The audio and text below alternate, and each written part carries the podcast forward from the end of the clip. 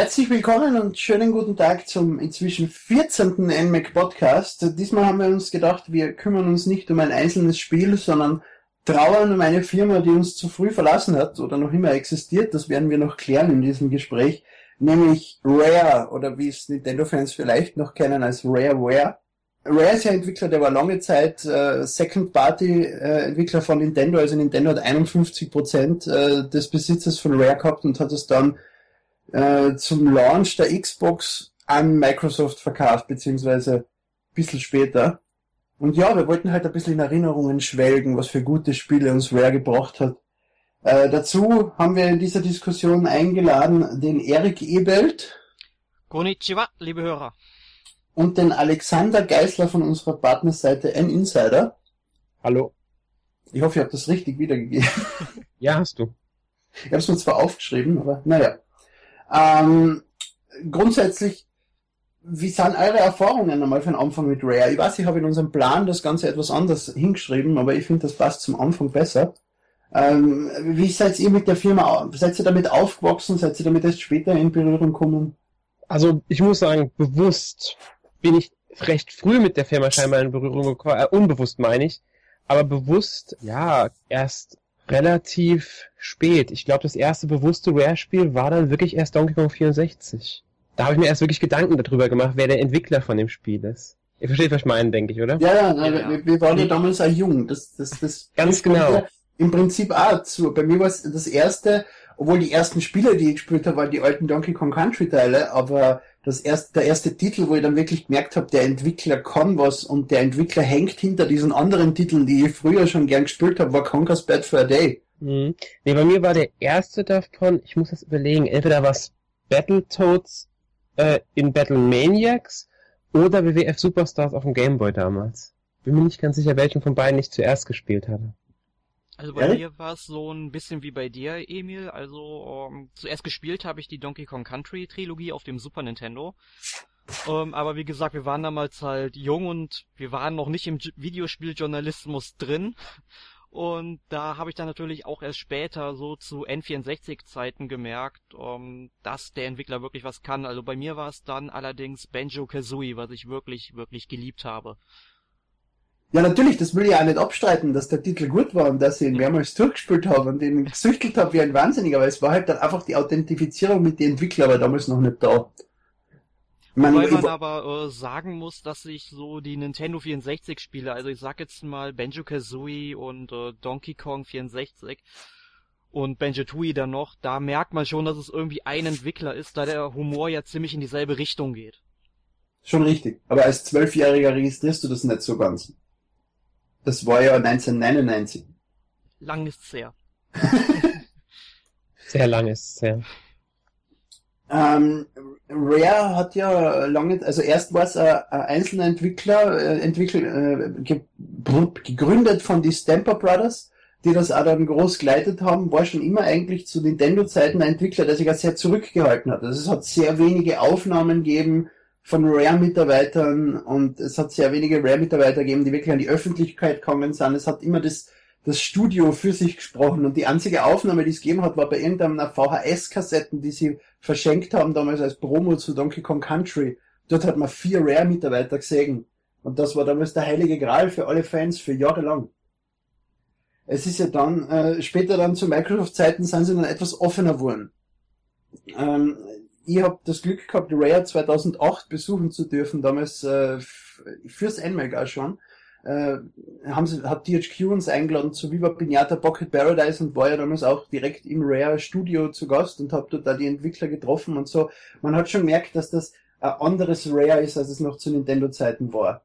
Definitiv. Es sind ja auch die Spiele irgendwie nicht mehr so in der Qualität gestiegen. Man sagt ja, Microsoft ist daran schuld, weil sie die Kreativität von Rare nicht ausleben lässt. Wie, wie seht ihr das? Ist Rare, hat Rare die Qualität eingebüßt?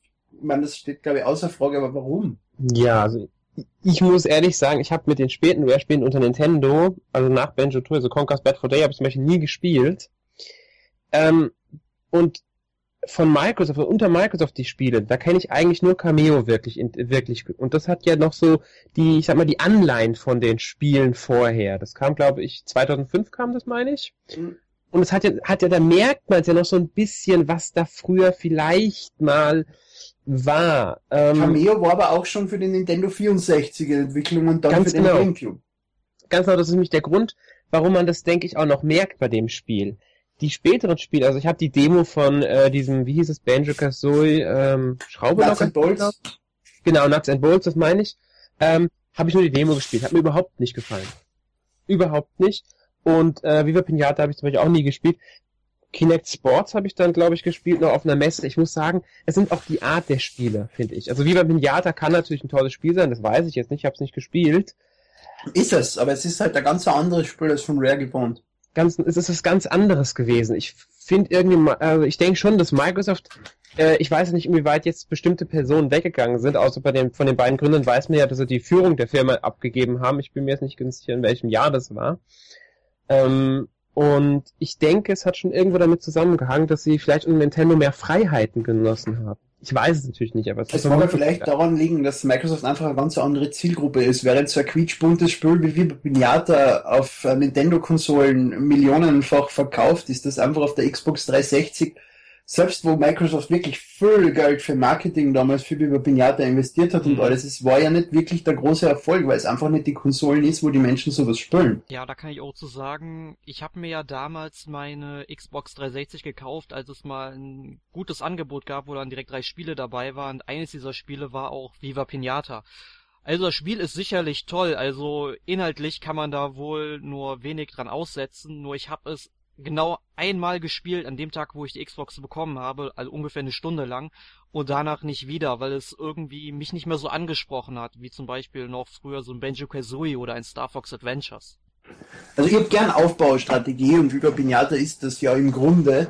Äh, ich habe es recht lang gespielt, aber nur den ersten Teil. Aber man kann ja, an Viva Pinata zeigt ja, dass man Microsoft jetzt nicht vorwerfen kann, dass sie Rare nicht hätten versuchen lassen. Das ist richtig sie haben das rausgebracht, sie haben es groß gepublished und es hat halt nicht funktioniert. Und sie haben selbst einen zweiten Teil rausgebracht und der hat genauso wenig funktioniert. Und es ist dann schon verständlich, warum Microsoft sagt, na, solche Spiele wollen wir von euch nicht mehr, weil die kauft niemand. Ja, aber was ich mich halt dann frage ist, Microsoft wusste doch, was Rare entwickelt. Warum kaufen sie das Unternehmen, wenn sie solche Spiele dann doch nicht haben wollen? Das ist, das verstehe ich halt dabei dann auch. Auf wieder. der anderen Seite falten Nintendo jetzt der Entwickler. Also, es ist gleichzeitig die Schwächung des Gegners, äh, wenn du ihnen, wenn du ihnen den Entwickler wegnimmst, der ihnen die best, eine der besten Spiele der entsprechenden Konsolengenerationen geliefert hat. Ja, er war einer der wichtigsten Entwickler fürs N64, das stimmt schon. Also Was mich eher wundert ist, warum Nintendo die alle 50% verkauft hat. Ich meine, es war, es war ja teilweise ersichtlich. Wie schon bei Cameo, ähm, ganz, ganz kurz eingeworfen, Nintendo hatte nur 49% vom Unternehmen und Microsoft hat die 51% ah. gekauft und war dann gezwungen, Stimmt, 49 du hast zu verkaufen. Recht, du hast vollkommen recht, die Stamper Brothers haben ihren Teil verkauft, ja. Genau. Und Nintendo hat damit die 49% beschworen. Aber Nintendo hätte die 51% genauso kaufen können. Und äh, das, aber das, was, was, ich, was ich ansprechen wollte, war, man hat es ja schon bei Cameo gemerkt, es, es hat ewig gedauert, das Spiel zu entwickeln. Äh, Star Fox Adventures, was das letzte Rare-Spiel war, was für Nintendo-Konsolen am GameCube damals veröffentlicht war, war Ewigkeiten in der Entwicklung, hat mehrere Designänderungen durchgemacht. Es hat dieses Rennspiel gegeben, was ewig nicht weitergegangen ist. Man hat schon gemerkt irgendwie, dass Rare nur mehr eine Hülle war von dem, was es früher bekannt war. Auch schon zu Nintendo Endzeiten. Irgendwas hat der Firma da irgendwas ist da schief gelaufen, was die Firma ein bisschen in den Untergrund gerissen hat. Und wer weiß, ob sich das geändert hätte, wenn Nintendo es gekauft hätte. Kann man nicht sagen, aber es ist, ähm, wenn man es mal so betrachtet, auch andere Entwickler mal als Beispiel nimmt, ist das ein Weg, den viele Entwickler irgendwann gehen. Sie sind, äh, kommen halt, haben Erfolg, machen gute Spiele, sind sehr beliebt und irgendwann geht's wieder nach unten und die Spiele floppen. Das ist vielen Entwicklern gegangen, vielen großen Entwicklern auch. Was Ray in meinen Augen versammt hat, war einfach die, die Vergrößerung des Teams. Ray ist ein kleiner Entwickler in einem selbstgebauten äh, Gelände in Birmingham. Die haben dort nicht so viel Platz. Die haben dort Platz für zwei Entwicklerstudios oder so, also zwei Entwicklerteams oder so. Und sie haben jetzt inzwischen, haben sie ein drittes Gebäude in Birmingham angemietet, wo noch mehr Leute sitzen. Aber man, die haben das glaube ich unterschätzt, dass sie für Donkey Kong sind sie mit 30 Leute drüber kommen. Jetzt bräuchten sie 300 für einen ähnlich qualitativ hochwertigen Titel und die haben weder den Platz noch die Leute dafür. Ja. Die Technik entwickelt sich weiter. Und Ganz erfordert genau. immer mehr Arbeitsaufwand. Und jetzt ist äh, Rare nur noch in der Lage, Kinect Sports alle zwei, drei Jahre zu veröffentlichen. Und man merkt, dass die machen nebenbei ja nicht besonders viel. Die scheinen da ihre gesamte Power, die sie haben, in diesen einen Titel zu stecken. Und der reicht nicht für viel mehr als eine Minispielsammlung. Ja gut, sie waren ja auch ähm, bei, mal bei der Xbox 360 an den Avataren maßgeblich mitbeteiligt. Richtig, die haben, Die haben jetzt mal das ganze Avatarsystem entwickelt. ja. Mhm. Das, ist, das muss man ja auch mit berücksichtigen. Ich denke mal, das wird auch ein riesen Entwickleraufwand gewesen sein. Also zu Und- Nintendo 64 Zeiten hätte es mit 10 Leuten ein Jahr gedauert. Jetzt dauert es mit 100 Leuten zwei Jahre. Das ist eben der Unterschied. Ja, das ist ein Riesenunterschied. Äh, was sind eure Lieblingsspiele zu, zu, von Rare? Ich meine, wir haben es eh schon ein bisschen angeschnitten, aber welcher Titel hat euch am, am besten gefallen, ist euch am ehesten in Erinnerung geblieben? Egal jetzt aus welcher Generation, wobei die Xbox-Generation bei euch sowieso wegfällt. Also, da muss ich ganz klar sagen, dass mir Star Fox Adventures sogar am besten gefallen hat. Man kann jetzt natürlich sagen, dass es im Grunde ein Zelda-Klon ist, mit ein bisschen diese typischen Shooter-Anleihen von Star Fox 64. Hm?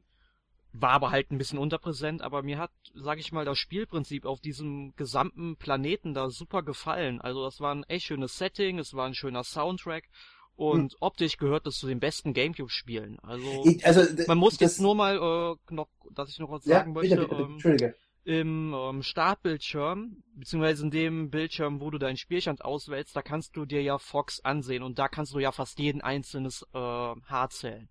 Und Ja, das finde Rare ich hat schon schon- beeindruckend. Rare, Rare hat oft schon, allein schon zu Donkey Kong Country, viel aus der Technik rausgeholt, Oh ja. aus die Konsolen und eben viel getrickst, damit es viel besser ausschaut, als es ist. Und äh, wie es ausschaut, im Endeffekt ist ja das Endprinzip. Aber was ich nur noch sagen wollte, vorher, wie vorher Star Fox Adventures schlecht gemacht, das wollte ich in keinem Fall. Es ist ein super Titel. Es ist nur nicht, er erreicht nicht die volle Qualität in meinen Augen, die man von Rare gewohnt ist. Also ich habe ich hab meine Katze nach Crystal, also dem Dinosaurier in Star Fox Adventures benannt. Man kann nicht sagen, dass ich den Titel nicht mag. Dem Dinosaurier, du, das war doch die, die andere Füchsin. Ah, du hast vollkommen recht. Wird der Dinosaurier Kasen? Äh, Tricky, glaube ich, ne? Tricky. Ja, ich, ich Ja, Tricky war. Es, ist zu lang her. So viel dazu. Ich bin doch kein Fan. Bitte grabt's mir irgendwo ein und erschießt's mir. In der Reihenfolge. Das ist zwölf Jahre her. Ist, da muss man sich an alles erinnern, finde ich. ja, aber ich hab die Katze erst vier Jahre. Ja, okay. Und ich hab's ja falsch genannt, weil Crystal schreibt man mit K und meine Katze schreibt man mit C. Ich glaube aber, die Crystal im Spiel schreibt man auch C. oder? Nein, Nee, mit nein, eben nicht, K. eben Nein, nicht. Das war mein Oh. Fehler. Ich habe eine zweite Katze gehabt, die hat Fox Kassen, aber die hat leider ein Auto erwischt. Aber das war ein nettes Duo, Crystal und Fox. Mhm. Ja, Star Fox, ich, ich möchte kurz auch was zu dem Spiel sagen. Äh, ich muss sagen, ich habe es erst sehr spät bekommen und habe es nie beendet. Aber ich kann Erik zustimmen. Es ist ein, eigentlich ein richtig gutes Spiel. Ich muss aber auch Emil zustimmen, dass es nicht mehr das Potenzial hatte, was man von einem Rare-Spiel erwartet hätte. Äh, was ich jetzt dazu anmerken möchte, ist meine Vermutung, es kam ja 2002 raus. Und Microsoft hat Anfang der 2000er angefangen, Rare langsam aufzukaufen. Mhm. Und 2002 haben sie die Komplettübernahme gemacht. Vielleicht ist es so ein bisschen damit reingeflossen. Dass, da, dass, dass, das dann einfach nur noch schnell und schnell fertig Ja, dass auch die Unruhen im Unternehmen, wie geht's jetzt weiter, was passiert mit uns? Ich meine, auch Conquer's Bad for Days in diesem Zeitraum erschienen, 2001. Aber da haben sie ja wahrscheinlich schon ein bisschen früher mit angefangen bei der Entwicklung. Ich denke mal, da werden sie schon 98, 99 mit der Entwicklung angefangen haben spätestens. Deswegen denke ich, wird man das da noch nicht so gemerkt haben. Aber Star Fox Adventures hat erstmal diesen, diesen auch Wechsel, weil es sollte ja ursprünglich erst unter einem anderen Namen, Dinosaur Planet war das, glaube ich, Mhm. Mhm. ähm, für den N64 erscheinen, dann dieser Wechsel Ganz zu ohne Star Fox im Prinzip, ja. Ja, und, und ich denke dann noch dazu, dieses, dieses Hickhack mit Microsoft will sie übernehmen und was macht Nintendo und bla, könnte vielleicht da ein bisschen negativen Einfluss auf das Spiel genommen haben. Allerdings will ich jetzt damit nicht sagen, das Spiel ist schlecht, sondern einfach nur, dass man da vielleicht einen gewissen Qualitätseinbruch Ich erkennt. denke einfach, dass es hauptsächlich der Zeitfaktor war und einfach der, der, der, dieser Qualitätsprozess, den man kennt und äh, wo gewisse Firmen, wie vor allem Blizzard, da ist ein Spiel fertig und dann wird noch ein, zwei Jahre lang einfach nur gepolished und, und, und jeder einzelne Fehler, jede einzelne Kleinigkeit ausgebessert. Und so du er das früher angemacht und dazu hat ihnen vielleicht diesmal einfach die Zeit gefällt. Ja, und vielleicht hat der Ray auch gar nicht mehr die Mittel dazu. Es ist ja sogar, ähm, das habe ich mir irgendwann, ich weiß gar nicht mehr, wo, habe ich einen Artikel gelesen, wo es auch damit darum ging, mit Rare und zu Nintendo gewechselt und wäre es gut gewesen, wenn die geblieben wären. Das Fazit von denen war unterm Strich, äh, dass es eigentlich ganz gut war, dass Nintendo sich getrennt hat, weil sie das Geld in andere Unternehmen investieren konnten, das sie bekommen haben. Weil Rare sowieso schon auf dem absteigenden Ast war und sich äh, abgezeichnet hat, dass die Qualität der Spiele langsam aber sicher nachgeben wird bei denen. Das war, glaube ich, auf Ravage Project, wo du das gelesen hast. Das war ja. Ravage Project war ja eine riesige Rare-Website, die sich sehr mit der Firma beschäftigt hat, die dann auch eine Doku-Anfrage an Rare äh, geschickt hat. Die wollten eine, eine, Dokumentation machen über die Entstehung und die Weiterentwicklung und so weiter, über die, über den Betrieb. Und Rare hat gesagt, na.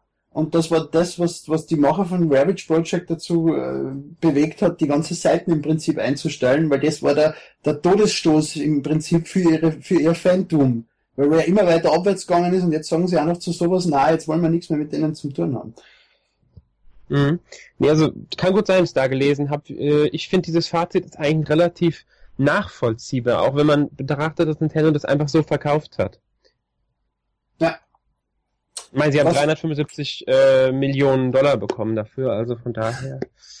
Wa- Was ist dein Lieblingsspiel, damit wir zurück zum Thema Ja, kommen? Oder okay, zur zurück Frage? zum Thema. Ähm, ich muss ehrlich sagen, so ganz entscheiden kann ich mich da nicht. Äh, ich habe eine gewisse Hassliebe zu Battletoads und Battlemaniacs für den Super Nintendo. weil dieses Spiel einfach bockschwer war. Ja. Ich aber trotzdem immer wieder gespielt habe. Ähm, ich habe sogar damals beendet. Es ist ja lustig, es ist wieder so ein Titel, also das, das hebe ich ja immer gern hervor, dass es wichtig ist für einen guten Titel, der wirklich schwer ist, dass du die Schuld an dir selber und nicht am Spiel suchst. Und das hat bei Ja. Battletoads auch gut funktioniert. Weil es war nie, es war nie unfair. Es war einfach nur schwer. Was halt, diese, diese eine Stelle weiß ich noch genau, da hatten sie dieses, war so eine Passage, mit der man auf dem Board oder sowas langfährt, man muss immer wieder in die Hindernisse ausweichen. Man muss das Ding fast auswendig lernen, um das überhaupt zu packen, diese Stelle. Das ist einfach Mhm. bockschwer. So Ähm, hat es bei Conker's Bad Fur Day gegeben. Kann gut sein, ich, wie gesagt, ich habe Conker leider nie Hm. gespielt. Ich weiß halt jetzt, wie gesagt, nicht, ob ich das jetzt mein Lieblingsspiel von denen angeben sollte. Ich habe auch Donkey Kong Country damals sehr gerne gespielt. Ähm, und auch Donkey Kong 64. Es ist sehr schwer. Banjo Kazooie ist auch ein Kandidat dafür. Also ich muss sagen, ich musste vier Spiele nennen. Ähm, Battletoads und Battlemaniacs, Donkey Kong Country 1, Blast Corps Hm, und Blast Banjo. Kazooie müsste ich reinnehmen. Das wären meine vier, die ich wahrscheinlich nennen müsste, die äh, meine Favoriten für Rare wären. Ich wollte Und das Top, wenn vorher, ich Top 5 da kommt noch Donkey Kong 64 mit dazu. äh, ich, ich wollte vorher, ich habe ich hab dir leider unterbrochen, ich wollte das Conker wollte ich als Überleitung verwenden für mich, weil ich mir eigentlich ziemlich sicher war, dass das mein Lieblingstitel ist. Inzwischen zweifle ich aber an mir selbst, weil du Blast Corps erwähnt hast. Und Donkey Kong 64 ist auch so ein Kandidat, aber es ist eher Conker. Ich liebe diesen komplett geisteskranken Humor, während Nintendo ihn ja überhaupt nicht liebt, weil die haben sich ja geweigert, den, den Titel zu publishen und THQ hat das dann übernommen. Nintendo hat verboten, dass Werbung für das Spiel gemacht wird auf Seiten, wo es Personen erreicht, die unter 18 waren. Das heißt, die Werbung, die für den, für Conker's Bad Fur Day damals geschalten worden ist, war im Playboy und auf Porno-Webseiten. Ich kann mich noch gut erinnern damals als Kind, wie ich auf irgendeiner Website Werbung für Conker's Bad Fur Day gefunden habe. Und es ist einfach ein Titel, der wirklich nur komplett wahnsinnig ist. Der, ist ja, äh, der, Haupt, der Hauptentwickler dahinter war ja Chris, der, äh, wie hat der geheißen? Ich hab keine Ahnung, das tut mir sehr leid. Aber der arbeitet auch schon nicht mehr bei Rare, der war die Stimme von Conker und hat da viel hinter Conker gemacht und das war ja erst so ein buntes Kinderspiel, wenn man diese geleakten Videos sich anschaut. Es war wirklich ein nettes Spiel mit diesem, mit diesem Eichhörnchen, wie man es vom Game Boy Color gewohnt war, aus Conker's Pocket Tales. Und die Entwickler haben sich irgendwann gedacht, das ist eigentlich langweilig, wir machen daraus den kranksten, perversesten und brutalsten Titel, den wir uns vorstellen können, mit einem Eichhörnchen. Ja, ich Und das- erinnere mich noch ähm, an die ersten Videoszenen, die auch auf einer der beiden N64-Kassetten enthalten war und was man dann daraus gemacht hat. Ja. Also, es ging bergab mit Conker. Na, bergauf, mir hat das Spiel damals so ja, geflasht. nee, nee, nee, ich meine auf keinen Fall von der inhaltlichen Qualität des Spiels. Ich meinte eher von der Person Conker, vom fröhlichen Eichhörnchen zum Säufer. Das ist richtig, ja. Äh, Das Spiel hat ja damals 1500 Schilling gekostet, was heute umgerechnet 120 Euro ungefähr sind, was ja während andere äh, Titel für Nintendo 64 900 bis 1000 Schilling gekostet haben, also 70 Euro ungefähr. was hauptsächlich daran ging, ist, dass das Spiel ja komplette Sprachausgabe und richtig gute Sprachausgabe hat für die Zeit und das einfach eine eigene Cartridge gebraucht hat, die sonst nur von Pokémon Stadium 2 und Paper Mario benutzt worden ist, von der Größe her, weil das Spiel einfach so riesig war und die Herstellung dieser Cartridge so teuer. Äh, sie haben sie dann auch für, den, für die Xbox neu umgesetzt in HD. Ist im Prinzip genau dasselbe Spiel, nur dass es schlechter zensiert ist. Deswegen hat mir der Titel nicht so gefallen. Es war ja so nett, dass sie bei Conker's Bad Fur Day im Grunde Fabi gesagt haben. Also das, das Wort vollständig gesagt haben und einfach in der Mitte ein Piep eingebaut, dass du genau gewusst hast, was der Charakter sagt, wo es gepiepst hat. Während das auf der Xbox dann einfach das Wort weggepiept war und das Wort einfach gefeilt hat. Und das hat viel von dem Charme weggenommen in meine Augen. Und ja gut, ich war damals 16, wo ich Conquer's Bad for Day gespielt habe oder so, da hast du natürlich erfreut mit einem Spiel, was die, die ganze, was die ganze Zeit nur schimpft und flucht, selbst wenn es nur Englisch ist und du mit 16 noch nicht jedes Wort verstehst, aber du bist glücklich mit so einem Titel. Und ich muss sagen, ich kenne eine Szene aus dem Spiel am besten immer noch. Ich habe nicht gespielt, ich habe Video gesehen äh, dieser Endboss, der singende, wie heißt der The singende? Great Mighty Pooh. Ah, genau, den meine ich. The Great Mighty Pooh and I'm going to throw my shit at you. Ich soll Sänger werden. ja, es ist so schön und dann mit, die, mit, mit dem Karaoke-Text unten, wo dieser kleine Kackhaufen über dem Karaoke-Text mitkupft ist, damit du weißt, welchen Teil du singen musst. Es war einfach so schön designt und so richtig krank. Ja, super. Es war ein richtig toller Titel und, und Donkey, äh, Donkey Kong 64 hat ja auch schon online an diesem Humor genommen. Äh, was mir da als erstes in Erinnerung äh, äh gefällt, ist dieser, die, in, es hat dieses Level gegeben mit dieser, mit dieser Spielzeugfabrik. Das war der, der dritte Level, Frantic Factory hat der glaube ich heißen oder so. Äh, und da hat es äh, so eine Kinderorgel gegeben, diese bunte, diese bunte Tastenorgel, dass wenn man wo draufdruckt, taucht oben der Charakter auf und macht ein Geräusch. Das kennt man halt von Kindern mit Katze, Hund und so weiter und so fort.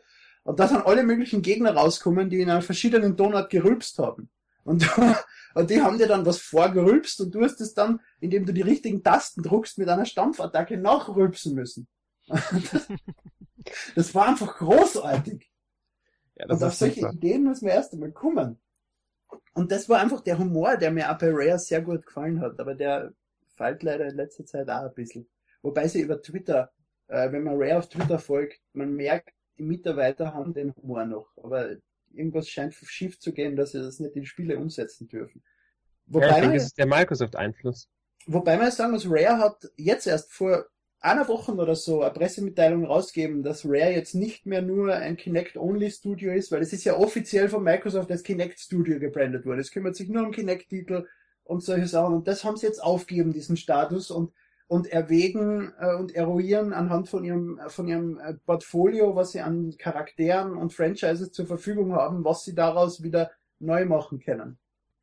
Ja, ich meine, Rare hat einige Marken, die ja Rare gehören, die mit zu Microsoft gegangen sind. Da könnte Microsoft viel draus machen und Microsoft könnte noch, noch ein paar starke ähm, Marken, Eigenmarken gut gebrauchen. Die haben nicht so viel wie Sony oder Nintendo.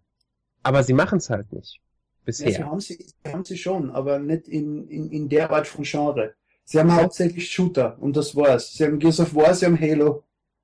Und Forza gibt's dann zum Beispiel. Ne? Und Forza, ja, das sind Erwachsenentitel. Es ist, zur Zeit, wo Viva Pinata gelauncht ist, war die Xbox 360 eine reine Erwachsenenkonsolen. Aber jetzt mit der Xbox One und diesem Multimedia und Family Sharing und was weiß ich was, setzt Microsoft da viel mehr auf die ganze Familie, auf alt und jung. Schon das Kinect äh, und Kinect Sports mhm. hat das ein bisschen verstärkt, finde ich. Dass auch. man mehr, auch ein bisschen mehr auf Kinder setzt. Und Skylanders läuft ja auch, soweit ich weiß, relativ gut, auch auf der Xbox-Konsole. Ja. Skylanders läuft überall gut. Deswegen. Also man kann doch einfach versuchen, da was zu machen und Rare mal da was in irgendeine Richtung einfach sagen, hier macht mal wieder irgendwas. Wir geben euch die Chance auf der Xbox One was ganz Tolles zu machen, was ihr wollt. Microsoft kann es, wie gesagt, gebrauchen, wie ich finde. Aber es fallen Leute, es fallen einfach die Leute von damals. Es sind ja viele der großen Entwickler sind einfach gegangen. Ich meine, die Stamper Brothers waren halt, ich weiß nicht, ob die wirklich der, der Verlust sind, weil die waren ja im Prinzip nur die Besitzer, die, die Producer ähm, und Entwickler.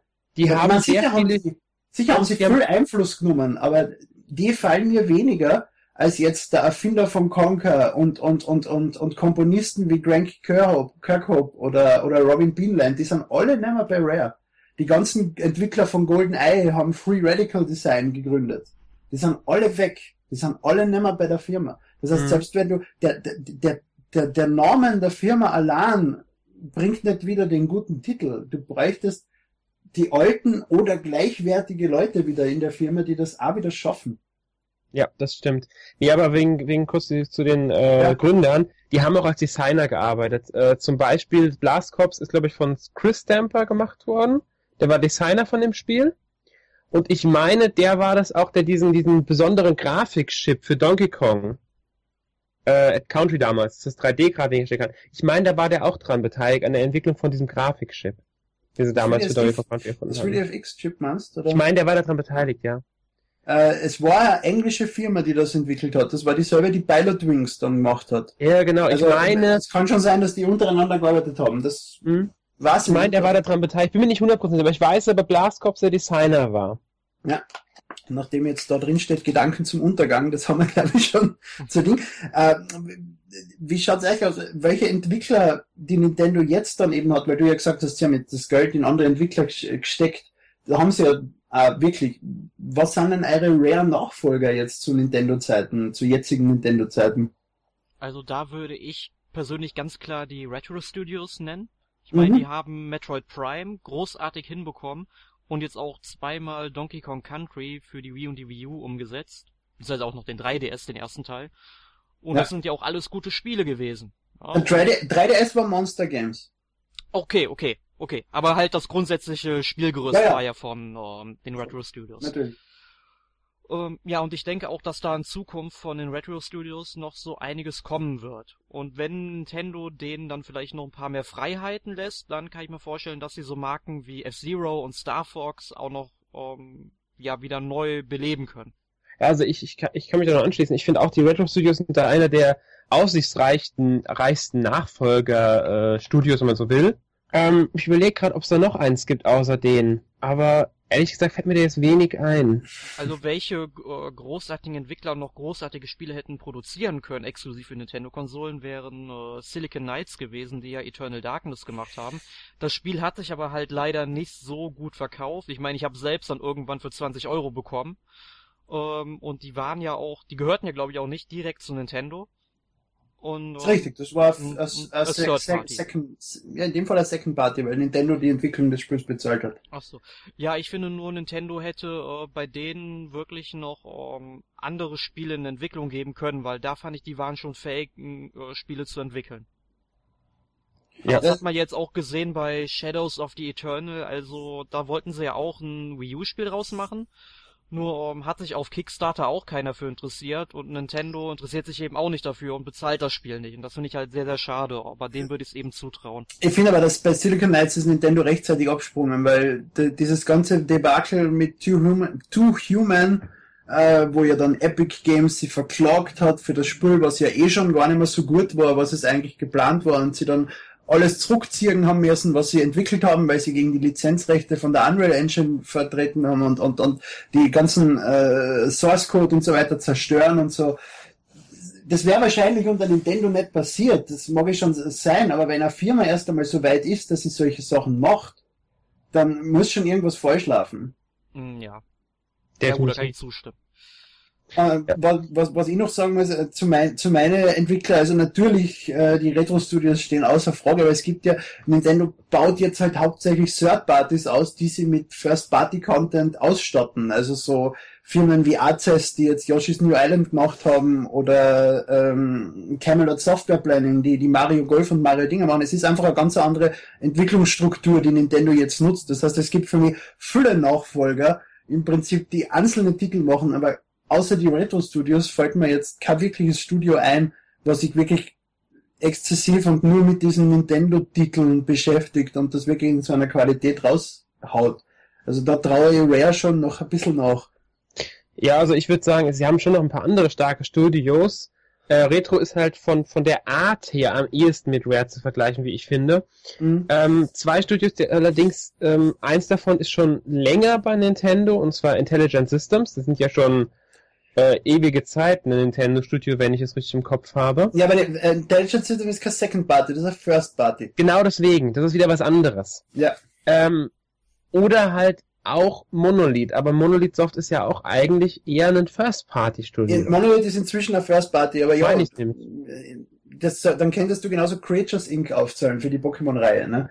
Also Ganz genau, sind- weil die haben aufgekauft. also First Party heißt im Prinzip, das ist eine Firma im Besitz von Nintendo, teilweise auch wie in Fall von Intelligent Systems oder Creatures von Nintendo-Mitarbeitern gegründet, äh, oder Sora LTD, wo auch so, also für, für Kid Icarus waren auch solche Titel, die, die, die, das ist keine eigenständige Firma in dem Sinne. Mhm. Ja, früher war es ja Monolith mal. Monolith war ja früher mal 80% Namco, 20% Nintendo und das hat dann im Grunde, ich glaube, Namco hat immer noch einen gewissen Anteil an dem Unternehmen, mischt sich aber nicht wirklich ein, weil es halt zum Großteil Nintendo gehört. Ähm, bin mir aber jetzt gerade gar nicht sicher, ob das nicht mittlerweile auch wieder ge äh, geändert hat. Namco hat 96% ihrer 80% verkauft. Ja, also gut, dann haben sie noch ein bisschen was, aber halt so Und, nein, nein, nein, später haben sie die verbleibenden 16%, die sie noch gehabt haben, auch noch verkauft. Also Ah, es ist inzwischen komplett im Besatz, im, im, das im, im wusste ich Besitz jetzt von. Nintendo. Ja, Wikipedia ist ganz praktisch für solche Ja gut, Sachen. logisch. Und Monolith Soft ist ein wichtiger Entwickler, weil die arbeiten ja an Nintendo äh, wichtigen Titeln wie Skyward Sword oder Pikmin 3, äh, wo sie dann einfach mithelfen. Und solche Ja, oder sie machen halt ja- Sachen wie Xenoblade und halt jetzt Project X. Mhm. Sie machen auch so sehr gute Games. Aber eben, was ich vorher gemeint habe, dass es immer mehr Aufwand benötigt. Smash Brothers ist, was man ja so hört, der, der schlimmste Titel, den sich ein Entwickler antun kann, weil da ja an Smash Brothers Brawl haben ja fünf Entwicklerstudios gearbeitet und insgesamt 800 Leute oder so, mehrere Jahre lang.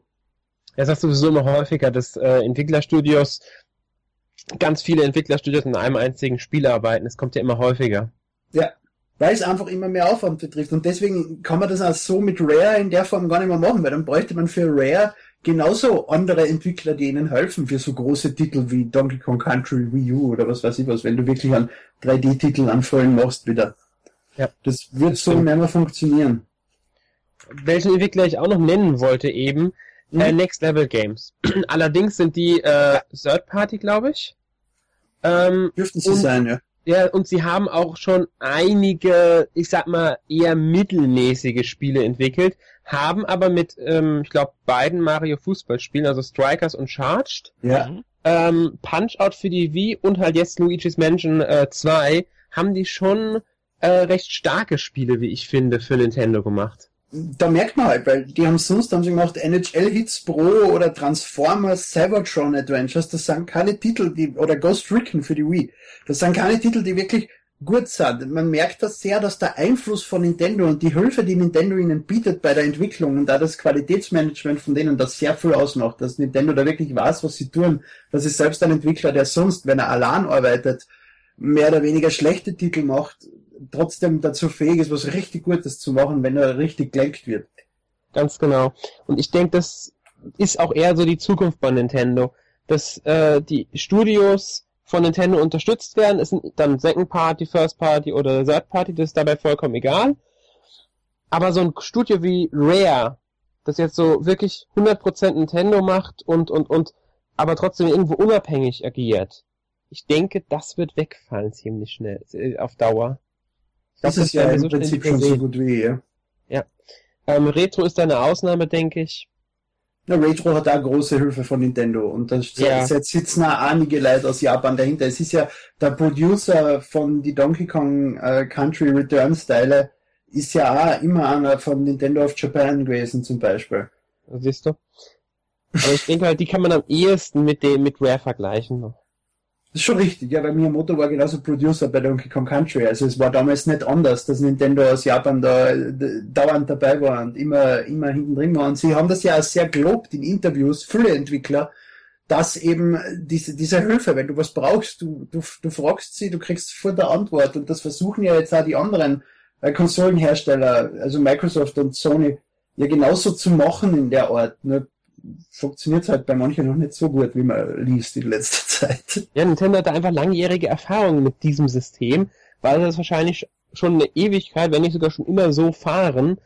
Und die anderen müssen sich halt jetzt erstmal da irgendwie dran gewöhnen und haben Schwierigkeiten, auch die Kontrolle da wirklich abzugeben, weil gerade Sony und Microsoft haben nun mal auch andere Sparten und nicht nur die Gaming-Sparte. Hm. Ich denke, da profitiert Nintendo auch von so ein bisschen in der Hinsicht. Vor allem Sony ist ja sehr verwöhnt dadurch gewesen, dass einfach die Entwickler ja schon auf die Firma zukommen sind und gesagt haben, wir wollen das bitte für eure Konsolen machen, während man jetzt immer um den Kampf ist, um Exklusivtitel und, und, und, und viel Geld bieten muss und, die, und mit die anderen äh, Konsolenhersteller kämpfen muss, dass man den Titel für sich kriegt. Und ich glaube, damit scheinen sie noch nicht so ganz zurechtzukommen.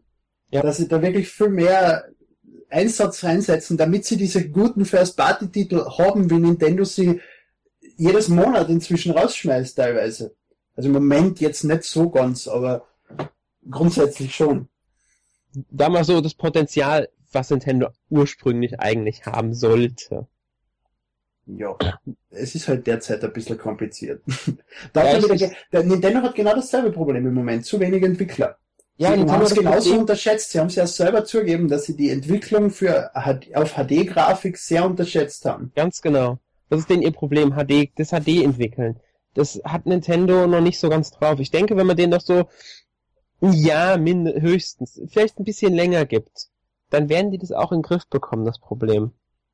Na, an zwei Jahren dann passt das. Ja, es war ja, ja, hat es eigentlich so in der Form noch nicht gegeben. Beim Nintendo DS waren sie eigentlich recht schnell, aber da war es die bestehende Nintendo 64 Architektur auf einer anderen CPU. Das war jetzt nicht so, also es ist technisch jetzt ganz anders, aber es war halt, man ist es schon gewohnt gewesen, in der Art zu entwickeln, während das jetzt wirklich was komplett Neues ist für Nintendo selbst. Was ich eigentlich, was mich sehr wundert und was ich sehr schade finde, weil man kann ja sowas eigentlich nicht unterschätzen. Man weiß ja, was auf einen zukommt. Man müsste das ja wohl vorher hoffentlich probiert haben und gemerkt haben, aha, das dauert länger und dann muss man halt die Konsolen statt mit einem Jahr Vorsprung mit einem halben Jahr veröffentlichen oder so. Aber es hätte ja auch nichts gebraucht. Sie sind jetzt über ein Jahr nach dem Launch noch nicht so weit, dass sie sagen können, ja, unsere Entwicklung läuft wie sonst von uns gewohnt in gewohnter Geschwindigkeit und wir, wir kommen nach. Weil sonst hätten wir jetzt Wii U-Titel, über die wir sprechen könnten. Ja. ja. Aber so es ist, ist, es. damit ich noch schnell was zu meinem Besuch von Rare sag, ähm, 2008, es ist ein sehr nettes Studio, das muss man schon sagen. Also sie haben wirklich, das ist sehr außerhalb von Birmingham. Mein Flug hat damals eine Verspätung gehabt und der war Taxi nehmen müssen dorthin. Äh, das hat mir damals 70 Pfund gekostet, damit man ungefähr ein Gefühl hat, wie weit außerhalb das ist. Also ich bin von Birmingham vom Flughafen rausgefahren, man, man fährt, das ist in Twycross, das ist irgendwie eine Dreiviertelstunde außerhalb von Birmingham. Die haben dort ein riesiges Areal äh, im Grunde gemietet oder gekauft mit viel freie Flächen und, und, und haben dort Tiere angesiedelt und, und, und, und Deiche gebaut und in der Mitte ist halt dieses Studio und man ist es nicht so gewohnt, wenn man Fotos oder wenn man andere Entwicklerstudios sieht, das ist oft ein, ein, großer Raum, vor allem in Japan, wo ein Haufen Entwickler auf einem Haufen sitzen oder einzelne Räume, wo zehn Leute sitzen und das, es ist dort ganz was anderes. Es ist ein wunderschönes Gebäude mit viel Holz und jeder hat seinen eigenen Bereich, seinen eigenen Platz, den er dekorieren kann und so. Und es gibt da viele Freizeitaktivitäten. Sie haben dort gegründet den äh, Rare Bird Club wo sie dann einfach sich draußen in den Wald setzen und die Vögel, die dort leben und die sie teilweise angesiedelt haben, einfach beobachten und beschreiben. Und dann sind halt überall so Erklärungen im Studio verteilt mit, mit dem Titel Watch for Rare Birds und dann ein einzelner, dann ein oder zwei Vögel, die sie dort haben, erklärt und so. Und es ist auch die, die ganze Dekoration. Du gehst durch, durch die einzelnen Gänge. Es steht da eine Viva Pinata Figur. Dort steht Conker, dort steht Bencho, auf der Wand hängt JetForce Gemini, riesiges äh, Fresko. Haben sie inzwischen etwas umgebaut, was ich gesehen habe, vor allem die Lobby. Aber ich habe nie einen Entwickler gesehen, der wirklich so, so fröhlich und freundlich das Ganze designt das Wort, jetzt kennt man es vom Google Campus zum Beispiel oder Microsoft Campus. Inzwischen ist das Standard, dass man so viel Freiraum hat. Aber zu der Zeit damals war das was komplett Neues und Eigenes. Und ich glaube, das hat da wirklich viel ausgemacht, dass die Entwickler einfach glücklich waren dort und fröhlich und machen. Die Kreativität hat das jedenfalls nicht geschadet. Es, ja. es ist nett dort. Ich will wieder hin. Ladet mich wieder ein. Bitte, bitte. Also Ray, wenn ihr diesen Podcast hört, Emil einladen. Aber vorher ein Nintendo-Spiel bitte ankündigen, danke. ja, für ein 3DS einfach. Microsoft eh kein Handheld.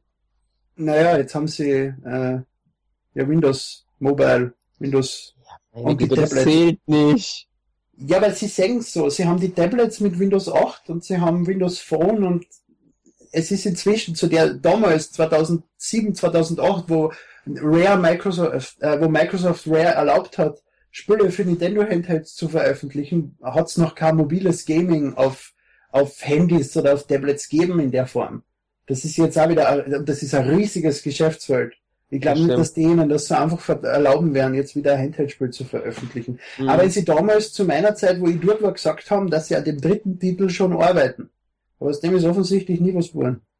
Wahrscheinlich eingestellt worden. Mhm. Das ist schade.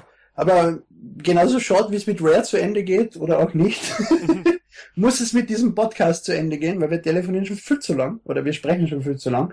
Äh, zum Abschluss, was habt ihr letzte Woche so gespielt oder in der letzten Zeit? Alex, du kannst ruhig ein bisschen weiter aus, ausholen als eine Woche, weil du warst letzte Woche nicht da. was habe ich in letzter Zeit gespielt? Also erstmal Professor Layton vs. Äh, Phoenix Wright habe ich gespielt. Ähm, äh, Skyrim auf dem PC habe ich eine Zeit lang, also jetzt mal wieder gespielt. Ja, äh, und so ein, so, so ein Download-Titel auf dem 3DS, so, wie heißt er jetzt, Tapingo oder so ähnlich, weiß gerade nicht. Das ist so eine P-Cross-Abwandlung, sage ich jetzt mal. Äh, ja, ich glaube, die drei waren so das Hauptsächliche. Ja, und auf dem Tablet das äh, Sims-Spiel. Also, das habe ich auch gespielt, intensivst. Das Sims-Freispiel, oder? Simpsons. Das ist auch also Simpsons, Entschuldige, ja. ja. Das, das, das, das, fällt öfter in unserem Podcast. Ja, ich wollte sagen, das ist schon das Stichwort für mich. Das, das spiele ich natürlich auch täglich wie so ein Irrer und habe jetzt da schon fast 5 Millionen Dollar angehäuft, weil ich mir einfach nichts kaufen kann, weil ich einfach keine Donuts bekomme, was mich ärgert. ähm, ja, wie, wie, gesagt, das habe ich gespielt. Dann habe ich auf dem PC äh, Thief beendet. Hat dann, mir am Ende dann doch noch ganz gut gefallen, auch wenn es natürlich kein Ersatz für die alten Thief-Teile ist. Ähm, ich habe Bioshock. Was, was schade ist, der Titel hat ja jetzt Square Enix offiziell dazu bewegt, umzudenken, ne? dass sie solche Spiele weniger machen wollen und mehr wieder japanische Spiele. Weil sie bei dem Titel einfach versucht haben, so viel Leid wie möglich anzusprechen, was den neuen Leuten nicht gefallen hat, weil sie den Titel nicht gekannt haben und den Fans genauso wenig geholfen hat, mhm. weil es nicht mehr das alte Spiel war. Selbiges bei Hitman Absolution. Ja, dann ja, das Problem ist halt, dass Square Enix ja ein japanischer Entwickler ist und sie haben ja Eidos, was ja dann äh, aus dem Westen kommt, ja gekauft, also geschluckt und dann ähm, ja, ja. versucht dann halt diese westlichen Marken fortzuführen mit irgendwelchen Innovationen, die halt nicht so richtig gezündet haben, ne? Da macht Sega im Prinzip genau dasselbe, wobei die veröffentlichen mit der Total War Serie und so noch gute Titel, aber es sind auch keine japanischen Titel. Aber gut, ich habe, wie gesagt, noch ähm, auf dem PC Bioshock Infinite Seebestattung Episode 1 und 2 gespielt. Finde ich äh, großartig, wie man Bioshock Infinite und Bioshock 1 und 2 ja eigentlich ganz gut miteinander verbindet, das Universum nahezu abschließt. Allerdings hat man nicht mehr so einen Mindblow-Fuck wie noch bei Bioshock Infinite bekommen, was ich sehr schade fand, weil Bioshock Infinite fand ich großartig vom Storytelling und ist meiner Meinung nach immer noch äh, bis heute das Spiel, was die beste Story erzählt. Aber Immer noch ist, bis heute, das Spiel ist nicht einmal ein Jahr alt. ja. Aber gut, aber in dem ein Jahr sind halt auch nicht so viele Spiele erschienen. Aber wie gesagt, also überhaupt von den ganzen Spielen, die ich in meinem Leben gespielt habe, hat das definitiv die beste Story erzählt. Äh, und ja, dann habe ich halt noch wie Alex ähm, in der letzten Woche Professor Layton vs. Phoenix Wright Ace Attorney gespielt. Okay, bei mir war es, äh, also Simpsons habe ich schon vor eineinhalb Jahren aufgegeben. Irgendwie tut es mir jetzt langsam leid, ich sollte jetzt wieder anfangen damit. Bei mir war es Hearthstone am iPad, nachdem es endlich veröffentlicht worden ist. Ich bin nicht der PC-Spieler, ich setze mich nicht vor den Computer und nachdem ich es jetzt am iPad spielen kann, kann ich Hearthstone endlich spielen. Ähm, dann noch Plants vs. Zombies Garden Warfare, wie die letzten Wochen auch. Und Nintendo Pocket Football Club habe ich ausprobiert. Mal schauen, wie sich der Titel sagt. Dazu darf ich noch nicht besonders viel sagen, nur dass er das da, gespielt hat. Aber da kommt ja auch noch ein Podcast von uns. Genau, da kommt ein eigener Podcast, da kommt natürlich auch ein Test, aber wir dürfen halt noch nicht besonders viel sagen. Wir dürfen nur erwähnen bisher, dass wir es gespielt haben, weil das ist ja noch nicht erschienen. Und Battleblock 4, da habe ich am PC gespielt, da war ich, bin ich glücklicherweise als Beta-Tester ausgewählt worden. Das ist auch ein lustiger Titel. Gut, Gut, gut, gut, gut. Dann äh, sehen wir uns nächste Woche wieder oder hören uns nächste Woche wieder äh, mit einem Podcast zu Bravely Default. Nein! das müssen wir Alex erklären, das ist unser äh, wöchentlicher Running Gag. Emil verlangt immer einen Bravely Default Podcast von mir und der kommt auch definitiv irgendwann. Ich muss das Spiel aber dann auch mal spielen, dann äh, greife ich mir den Jonas und dann kommt auch ein Podcast dazu. Ich, ich hätte es diese Woche sogar fast vergessen, weil ich habe nämlich auf meinem Zettel stehen, äh, Professor Layton vs. Phoenix Wright ist nächste Woche dran, also das ist dann wirklich dran. Falls ihr wie immer Fragen habt zu diesem tollen Titel, schickt uns Briefe oder Fax oder Rauchzeichen oder auch andere moderne Medien, von denen wir nichts wissen. Vielleicht erreichen sie uns ja trotzdem. Ich habe von so einem ominösen Facebook gehört. Ja, ja Facebook, Twitter, ich, ich habe keine Ahnung, was das ist. Das sind diese Modeerscheinungen, die sich nicht durchsetzen werden. Genau, überhaupt das ganze Internet. Also ich verstehe nicht, wie Leute ins Internet gehen können. Ich würde nie was machen, was im Internet ausgestrahlt worden würde ja. werden würde. Ja, dann wünsche ich noch einen schönen Morgen, Abend, Tag, Nacht, wann auch immer ihr uns anhört und freue mich darauf, euch nächste Woche wieder begrüßen zu dürfen. Danke auch an unseren Gast von Insider und natürlich auch den Herrn Erik Ebelt. Ja, Sayonara. Tschüss. Passt, wir waren doppelt so lang, wie wir seitens sein sollen.